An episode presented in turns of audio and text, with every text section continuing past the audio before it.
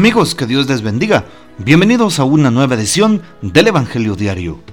Estamos a martes 14 de junio, justamente en esta once semana del tiempo ordinario. Hoy celebramos a distintas personas santas en el martirologio de este día. San Eliseo, profeta. También San Anastasio y compañeros mártires.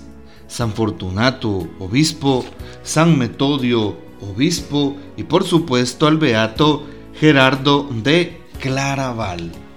Este gran santo fue hermano de San Bernardo, que doctrinalmente preparado demostró una especial prudencia y acertado criterio en el campo de la espiritualidad. San Bernardo, con su atinada inteligencia y su gran virtud, le confió el cuidado material del monasterio, la administración de las cosas temporales, la organización de la comunidad y todo el inmenso trabajo de las viñas y de la bodega. Pidamos pues su poderosa intercesión. Tomamos para hoy el texto bíblico del Evangelio según San Mateo capítulo 5, versículos del 43 al 48. En aquel tiempo Jesús dijo a sus discípulos, ¿han oído ustedes que se dijo, ama a tu prójimo y odia a tu enemigo? Yo en cambio les digo, amen a sus enemigos, Hagan el bien a los que los odian y rueguen por los que los persiguen y calumnian, para que sean hijos de su Padre Celestial, que hace salir su sol sobre los buenos y los malos, y manda su lluvia sobre los justos y los injustos. Porque si ustedes aman a los que los aman, ¿qué recompensa merecen? ¿No hacen eso mismo los publicanos? Y si saludan tan solo a sus hermanos, ¿qué hacen de extraordinario? ¿No hacen eso mismo los paganos? Ustedes pues sean perfectos como su Padre Celestial es perfecto. Palabra del Señor, gloria a ti, Señor Jesús. Hoy entonces vale la pena escuchar lo que nos narra el texto mm, del Evangelio de San Mateo. Estamos aún en este eh, discurso de las bienaventuranzas o el sermón del monte en estos primeros cinco capítulos y justo en el capítulo 5. Continuamos los versículos que dejábamos el día de ayer. Hoy entonces Jesús toma la palabra y habla con sus discípulos, afirmando, han oído que se dijo, ama a tu prójimo, odia a tu enemigo. Ayer hablábamos sobre el tema de la ley de eh, el talión. Han oído ustedes que se dijo ojo por ojo, diente por diente. Hoy también se hace una referencia, una alusión al Antiguo Testamento. ¿Han ustedes oído que se dijo ama a tu prójimo, odia a tu enemigo? Yo en cambio les digo, Jesús viene a renovar la fe. Jesús viene a renovar la palabra viene a darle cumplimiento y viene a superarla. Supera Jesús el Antiguo Testamento, el Antiguo Testamento que tenía tantas prescripciones, el Antiguo Testamento que tenía una ley que era muy dura de llevar. Y Jesús entonces viene a cambiarle el sentido a esa ley y le da un sentido de amor, un sentido de, em, de distinguir al prójimo. Amen a sus enemigos, dice hoy Jesús. Hagan el bien a los que los odian. Rueguen por los que los persiguen y calumnian.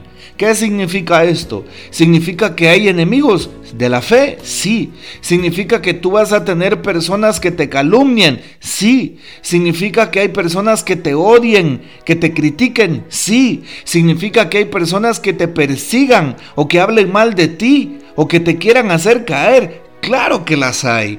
Y hoy por eso Jesús habla de estas personas, que no deben de ser consideradas nuestros enemigos, sino más bien estas personas nos tienen que ayudar a manifestar la gloria de Dios en nuestras vidas. No a repudiarlas, no a odiarlas, no tampoco a caer en calumnias, que nosotros les critiquemos y hablemos mal de ellas y caigamos en la misma trampa que Satanás quiere que tengamos las mismas actitudes que estas personas. No, todo lo contrario.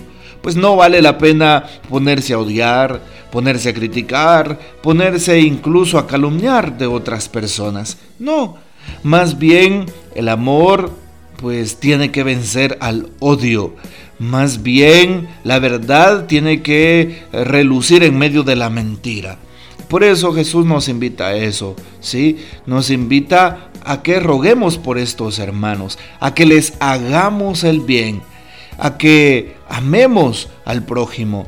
Por eso se decía antes, odia a tu enemigo y Jesús les dice, amen a sus enemigos, amemos a nuestros enemigos, aquellos que tal vez son distintos que yo, aquellos que no tienen la misma forma de pensar, la misma cultura, incluso la misma fe, aquellas personas que son distintas en su personalidad a mí, sí, o distintas en su manera de pensar. Bueno, pues aprendamos a amar a estos hermanos nuestros. Y continúa el texto diciendo, porque si ustedes aman a los que los aman, ¿qué recompensa merecen? Dice hoy. Bueno, ¿no hacen eso mismo los publicanos? Y si saludan a sus hermanos, ¿qué hacen de extraordinario? Por eso, no solamente se trata de amar a los que conocemos, no solo se trata de amar a las personas que más queremos, se trata de amar también al necesitado, al que me es indiferente, al que es mi enemigo, al que me calumnia, al que me critica. Jesús amó hasta el extremo y amó a sus verdugos, amó a aquellos que, que, le persiguieron, aquellos que lo condenaron a muerte. Amó al Sanedrín, claro que sí. Y Jesús, aparte de amarlos, perdonó. Y esto nos diferencia de los paganos. Y esto nos diferencia de otras, eh, por así decirlo, religiones que el Señor nos ha amado amar hasta el extremo. Y amar significa perdonar, dar con sinceridad, mostrar un rostro de Cristo vivo. Bueno, aprendamos a actuar también movidos por ese principio. Y terminemos con un dato del Papa Francisco sobre el texto de hoy. Jesús nos pide amar a los que no lo merecen, sin esperar recompensa para colmar los vacíos de amor que hay en los corazones en las relaciones humanas, en las familias, en las comunidades y en el mundo, dice hoy el Papa Francisco. Bueno, pues tratemos de actuar movidos también por esta eh, señal que nos muestra el Papa. Que el Señor nos bendiga, que María Santísima nos guarde y que gocemos de la fiel custodia de San José.